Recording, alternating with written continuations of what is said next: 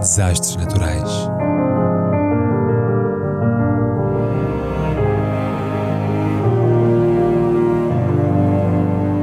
Por António Araújo.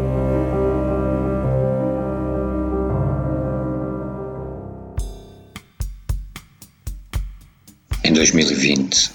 ao fim de 52 anos de trabalho a fazer novelas, a TV Globo não lhe renovou o contrato. Tarcísio Meira, um galã genético, morreu há dias de Covid, como 500 mil outros brasileiros. Foi um entre 500 mil, mas não foi apenas mais um, pois este, apesar de ter morrido de Covid, como o demais meio milhão de infelizes, era visita de casa de um país inteiro e durante décadas foi mais que família. Alguém que percorria cima abaixo o espectro radioelétrico e socioeconómico e que todas as noites entrava portas adentro a milhões de lares, ricos e pobres, aos quais levou o amor, o ódio, a alegria, a violência e paixão, e mais um sem fim de vastas emoções e pensamentos imperfeitos, que albergava na sua ampla paleta de canastrão televisivo. Vangloriava-se de ser o cara que mais decorou palavras no mundo, dizendo que alguns de seus colegas mexicanos poderiam ter feito mais novelas na vida, mas, ao recorrerem às manhas do teleponto, Nenhum teve de empinar tantos diálogos e tantas falas como ele. Chamava-se Tarcísio Meira Sobrinho. Morreu em São Paulo, no passado dia 12.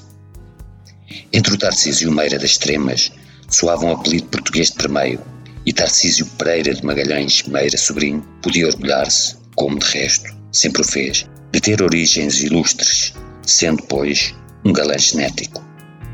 Seu pai, Raul Pompeia Pereira de Magalhães, Pertencia à aristocracia rural mineira e seu trisavô paterno era, portanto, o Tenente-Coronel António Pereira de Magalhães, que nascera em 1784 em Cabo Verde, município do estado de Minas Gerais, e que, além de oficial da Guarda Nacional e capitão de ordenanças do Distrito de Machado, foi juiz de paz, jornalista do Universal e do portentoso Astro de Minas e abastado terra-tenente. Proprietário da fazenda Passa Quatro e dono de 23 escravos em Machado, e de outros 24 na cidade de Alfenas, segundo o censo de 1831. Edição de 1874 do Almanac Sul Mineiro assevera, na sua página 390, que António foi um dos fundadores da freguesia de São José da Boa Vista, hoje Mozambinho, informação que, à distância de mais de um século e com o Atlântico permeio, não conseguimos confirmar por hora. Mais certo e seguro é o facto do trisavô Tarcísio ser descendente, por via materna, do bandeirante Lourenço Castanho Taques, o primeiro descobridor de minas de ouro do Brasil, e do capitão mor governador Pedro Vaz de Barros, natural do Algarve, primo das Manas Mendonça, fundaram em Almada o convento de Nossa Senhora da Piedade, onde depois de viúvas recolheram até Quinar.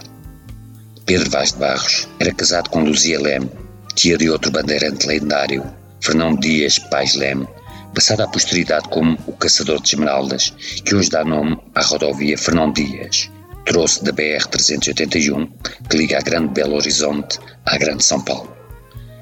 Pelo ramo dos seus bisavós paternos, António Pereira de Magalhães era também primo em terceiro grau de José da Silva Xavier, o Tiradentes, que antes de ser ativista de risco, fora ajudante de farmácia e dentista, e daí o apelido com que foi patipulado. De tudo isto resulta que o ator Tarcísio Meira Sobrinho, falecido há pouco em São Paulo, ainda vem a ser aparentado a outra figura histórica do país irmão, o infausto mártir da Inconfidência, e, além deste, ao empresário da construção civil e mecenas Oscar Americano, de seu nome completo Oscar Americano Caldas Filho, ao médico sanitarista Admar Poiolelo, que era bisneto do segundo barão de Cabo Verde e foi um grande combatente da febre amarela, e, enfim, ao imunologista de renome internacional Vital Brasil Mineiro da Campanha, Otton Só Vital Brasil. Por via paterna, era prima em primeiro grau Venceslau Braz Pereira Gomes, que foi nono presidente da República Federativa do Brasil, num mandato breve de quatro anos asiagos, 1914-1918, dos quais, além da Guerra do Contestado e da Revolta dos Sargentos, teve de enfrentar os chamados 3G, a Guerra Mundial, a gripe espanhola e as greves de 1917. Nada disso o impediu de ser o mais longevo de todos os presidentes e vice-presidentes brasileiros, falecendo aos 98 anos em 1966 em Itajubá, onde foi sepultado logo no dia a seguir ao óbito. A mãe Meira, de seu lado, pertencia aos tradicionais troncos paulistas, os Arrudas, os Botelhos, os Pais Lemos, os Cerqueiras Césares e os Penteados, tais como registados nos livros 2, 3 e 4 da obra Genealogia Paulistana. Mas, para abreviar razões, dir-se-á Tarcísio deu entrada nos palcos em 1957 na peça A Hora Marcada, não confundir com a telenovela homónima feita 10 anos depois pela Tupi, assinada por Ciro Bassini, e em 1959 estreou-se no teleteatro com uma adaptação das Noites Brancas de Fyodor Dostoevsky, novelista russo. Em 1961, contracenou com Glória Menezes, sua futura mulher, com a qual viria a formar um dos matrimónios mais duradouros da TV brasileira. Feito tão raro que mereceu um seriado de homenagem, Tarcísio e Glória, no qual ele fez de Bruno Lazzarini, um empresário corrupto, e ela de Ava Becker, uma extraterrestre vinda do planeta Aurora, lugar onde só existem mulheres dependentes de sêmen congelado para se reproduzirem. No papel de Larry, Tarcísio foi o galã da primeira telenovela brasileira, 25499, transmitido em 1963 pela TV Excelsior e alvo em 1999 de um remake apimentado, Louca Paixão, com Karina Barum e Maurício Matar. Em 1967, transferiu-se com glória para a Globo, onde começou por Sangue e Areia, uma adaptação do Blasco Ibanez com toiros e aristocratas, e em que o vilão Dom Roberto era interpretado por Hamilton Fernandes, morto tragicamente num desastre automóvel durante as filmagens. Ao longo de seis décadas, Tarcísio entrou em mais de 60 novelas e participou em 23 filmes. Foi o fazendeiro emerenciano Castor de Roque Santeiro, Príncipe Dom Pedro em Saramandaia, o Capitão Rodrigo Cambará de O Tempo e o Vento, Felipe de Alcântara Pereira Barreto, em Guerra dos Checos, o Hermógenes, de Grande Sertão Veredas, protagonizou Euclides da Cunha em Desejo, o Coronel João Posidónio de Ilha da Furacão, atuou como ele mesmo em Tieta, em Mundo VIP, em Cama de Gato e na sua derradeira novela Os Casais que Amamos.